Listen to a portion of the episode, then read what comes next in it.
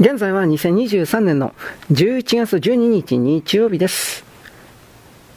MM85 からはもっとその毒性を弱める研究に取り掛かりました。弱めるグレーショーさんはつぶやいた。そうなんですよ、グレン。失礼。グレーショーさん。核兵器のことを考えてください。それもアメリカもかつてベガトン級の水爆を作りました。TNT 換算10億トンです。史上最初の実戦に使われた核兵器、広島原爆の爆発力が20キロトン。すなわち TNT2 万トン分です。ベガトン水爆はその5万倍以上の威力を持っています。第二次大戦で使われた火薬の総量や推定5メガトン、500万万トンです。ベガトン級一発落とせば、第二次大戦で疲れた全火薬の量が一遍に爆発することになるんです。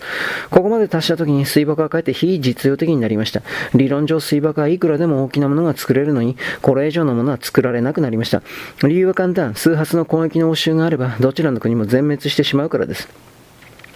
兵器というものはあまり巨大化するとかえって非実用的です。G ガスもあまりにも威力がすごいので、ノルマンディー上陸作戦の時にドイツはこれを使うことができなかった。風向きがちょっと変われば味方も全滅したからです。同じことで MM79 番をうかつに使えば地球上の人類は全滅しかねないんでしょうな。人類のみならず、今月、脊椎動物全体がね、だから我々はナンバー80代から実用化の研究に取り掛かったんです。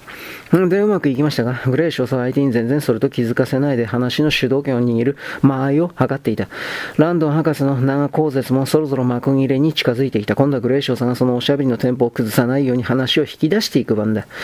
なかなか簡単にいきませんでしたよ。ランドン博士は目をしば叩いた。MM84 号は若干威力を減じました。だけど、86号は逆に威力を増しました。87号まで作ったところでカールスキーは神経が参っちまったんです。全く惜しい男を殺したもんですな。あの言い回し MM 系列のことはまるで手のひらを刺すようによく知っていたし、彼だけがその危険物の本当の取り扱い方を知っていた。私の考えじゃ彼はあまりにも知りすぎたんで神経は参ったんですな。なるほど。グレー少佐はやっと切り返す体制になったんで、うん、それから MM87 には奇妙な性質が現れました。ランドン博士は慌てたように付け加えた。他のウイルスとの相乗効果です。1963年に日本の大阪大学の花房夫妻とルービンは、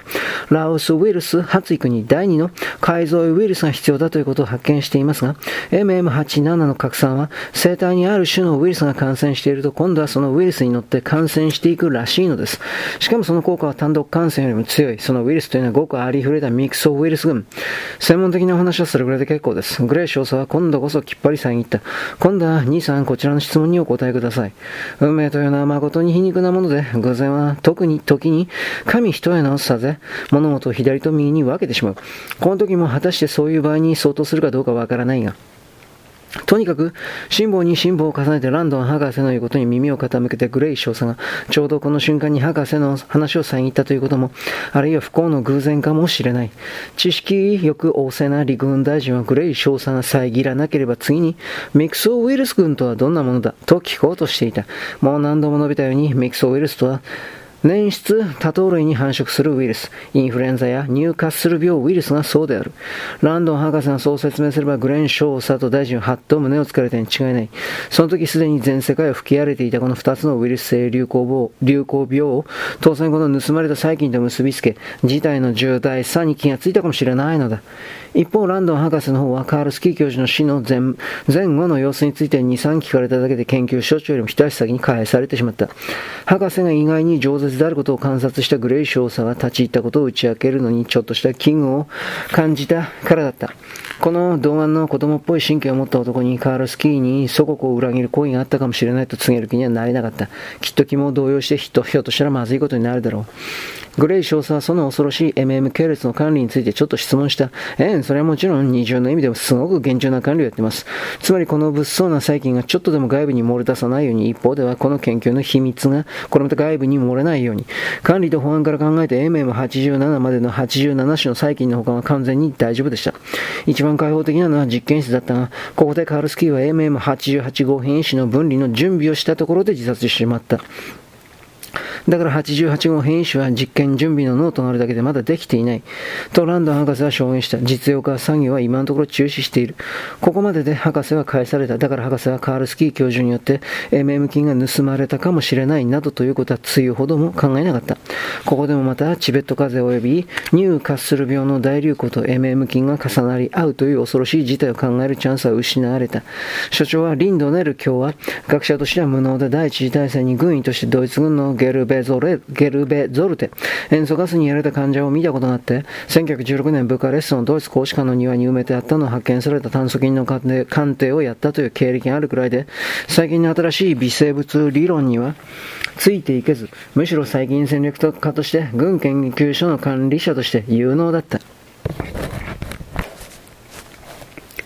それに彼はすでに老人で、19世紀的な英国保守階層の辺境さんに鼻を突っ込みすぎて、新しい世界に対する表彰を完全に書いていた。彼はただ、あらかじめ知らされていた若い部下のハレンチな裏切り行為と、その同僚の威厳のないセールスマンのような喋り方にひどく腹を立てていたばかりだった。ひどい代物らしいな朝、ランドン博士がむしろ一足先に解放されたのは嬉しそうな顔つけて出ていくと、大臣は幼なじみにクリスチャンネームで話しかけた。それにあのあの男も相当ひどい代物だ。まるで生意気な中学生が科学解説記事で読んだ知識をひけらかすみたいにペラペラ喋りよった。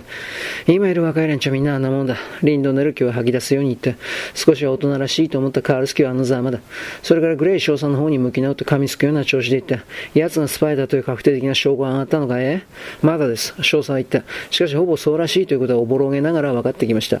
彼が死ぬ3日前、休暇を取ってポートランポートンからまっすぐブライトンの姉のところへ向かったと。その時は監視の報告があったのですが、実は途中で替え玉と入れ替わって尾行がまんまと一杯食わされたらしいということが分かったんです。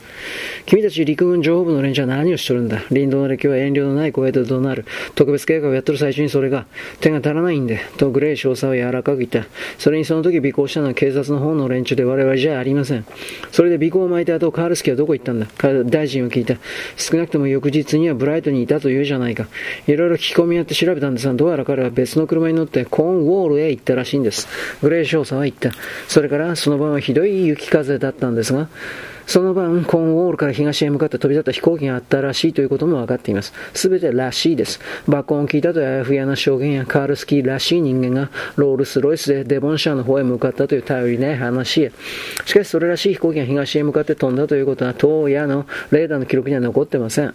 彼が意思も残さずに自殺したということはそれと関係がありそうかね。あるんじゃないかと思います。彼の自殺する前日には確かにもう一人の男がブライトンの家にいました。だけど今となったらその男が教授を殺して自自殺に見せかけたのかどうかということは確かめようもありません。彼の義理の姉はその時留守でしたし、彼が留守中その家で暮らすことを知っていたというだけで、これはもう猛録した婦人でどうということはありません。それに今は彼女もチベット風で死んでしまいましたし、それでどうだったというんだ？林道の列強はイライラと言った。結局彼はスパイだったのかそうではないのか。そうだった可能性が強いというところですね。グレイ少佐は熱のない口調で言った。彼がコーンウォールへ行って帰った東洋、アルプスのイタリア側で墜落した国籍不明機があったということ。それからこいつは海外情報部の連中から聞き出したんですが、翌日未明トルコのアンカラとイスタンブールでアメリカの諜報部の連中が何かを待ち受けていたらしいこと。その連中と職業スパイの一味の間にちょっと揉め事があったということ。これだけの寄せ集めの事実をつなごうと思えばつなげます。しかし決定的な証拠は何もない。それだけのことを調べるのに3ヶ月もかかったのか。リンドの歴は鋭い皮肉を込めて言う。それでは MI6 の連中によく出し抜かれるのは無理はないな。穏やかなグレイ少佐の顔にちょっと赤みがさす。しかし彼は少なくとも表面上は自制心の塊みたいな男だった。そうばかりは言えないようです。我々だって仕事の中点の方がありますからね。少なくとも仲介業者と海外情報部の連中の取引をアタックしてうまくあの MM とかいうアメリカの債券を巻き上げたのは我々にやったことで、この点では MI6 に点を貸したんですからね。その同じ債券が今度はまた別のスパイにやられたとなると、しかもそれを買おうとしていたのはアメリカの連中だったとしては、これは因果の堂々巡りですね。アメリカの、そうか、わしはまだフランスの連中かと思ってた。と大臣はつぶやいた。少なくとも共産圏ではないんだな。そこは何とも言えません。ただ、ちょっと気がかりなのは、例のマークス・プランク研究所で彼の恩師だったライゼナーは、4年前姿を消した後、チェコのビルゼンにある科学科学戦研究所で、変名で最近兵器の研究をやっていたことが分かりました。ここに繋がりがあるかもしれませんが、ライゼナーも1週間ばかり前死にましたし、死んだ。レインドの歴を、やっぱり風で。そう、いや、一説によると研究中の細菌に感染したんだと言いますが、まあどっちでもいいことです。それからもう一つ、カールスキーの検証をやった医師が、カールスキーが催眠暗示か薬物による錯乱状態でしたくもない自殺をしたという可能性を述べてますね。それで結局どうだというんだね。つまりカールスキー教授はスパイだったかもしれない。少なくとも職業スパイに踊らされていたかもしれないという可能性は十分にある。ということを申し上げたかったのです。教授がそのスパイに何か英国の細菌戦に関する重要な機密を渡したとして、今となったらその機密を奪い返したって仕方ありません。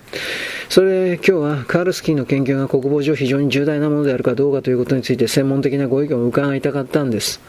ランドンの話を聞いてると相当なものだったなと大臣は言った。もし戦争に際してあいつを使われたら大変だろう。もっとも彼の言っていたように効果が強すぎてまだ実用的ではないという見解もわからんではないが、いや、リンドネル教が遮った。彼の話は割り引いて受け取る必要がある。研究者のいうものはいつでも実際的効果を古代に考える傾向があるんだよ。ここまでよろしく。ごきげんよう。